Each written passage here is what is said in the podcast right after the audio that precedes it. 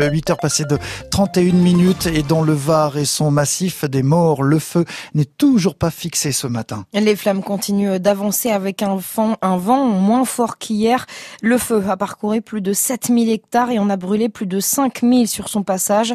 Plus de 1000 pompiers, eux, sont mobilisés et après une nuit éprouvante, ils s'attendent encore à une journée très difficile, précise Delphine Vianco, porte-parole des pompiers du Var. Les renforts en moyens aériens nationaux, à savoir euh, des Canadaires et, un avion Dash, ainsi que des hélicoptères bombardiers d'eau, sont à pied d'œuvre. Euh, ils ont repris là depuis 7 heures euh, dès le lever du jour, lorsque les conditions le permettent, puisque la nuit, vous le savez, les moyens aériens ne, ne peuvent pas continuer. Donc la, la combinaison aéroterrestre de lutte se poursuit aujourd'hui, et là nous avons les moyens, les moyens aériens euh, le travail est très intense, dans des conditions difficiles, avec des vitesses de propagation euh, qui sont bien au-delà de, de, celles qu'on a pu avoir sur le dernier grand incendie de 2003 dans le Var. Donc les personnels euh, sont à pied d'œuvre et, euh, et sont relevés régulièrement. Et des renforts venus de Franche-Comté, donc quatre pompiers terrifortins pourraient venir prêter main forte dans la journée dans le Var, mais aussi dans l'Aude, où deux incendies sont encore actifs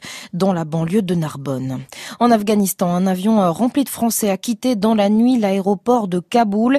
Il devrait se poser sur la base militaire française d'Abu Dhabi avant de rejoindre l'aéroport de Roissy-Charles de Gaulle à Paris. Hier, ce sont 41 Français étrangers qui y ont atterri. Sur le front du Covid, un cluster a été découvert dans un EHPAD de Belfort. Oui, 10 cas Covid ont été détectés dans celui de la myotte chez les pensionnaires et le personnel de santé. C'est un résident qui a été le premier touché il y a une dizaine de jours. L'établissement a décidé par mesure de sécurité de suspendre les visites jusqu'à la fin du mois. À noter que sur les 10 personnes touchées, donc, tous étaient vaccinés sauf un résident. Son état de santé reste pour l'heure préoccupant. À Audincourt, les restes de nourriture laissés dans une casserole ont provoqué un début d'incendie un peu avant minuit hier dans un centre de personnes handicapées. Trois personnes ont été intoxiquées et transportées à l'hôpital Nord-Franche-Comté pour de simples examens de contrôle. En sport, c'est un démarrage en douceur, mais plutôt rassurant hier de notre haut Thibaut Pinot au Tour du Limousin.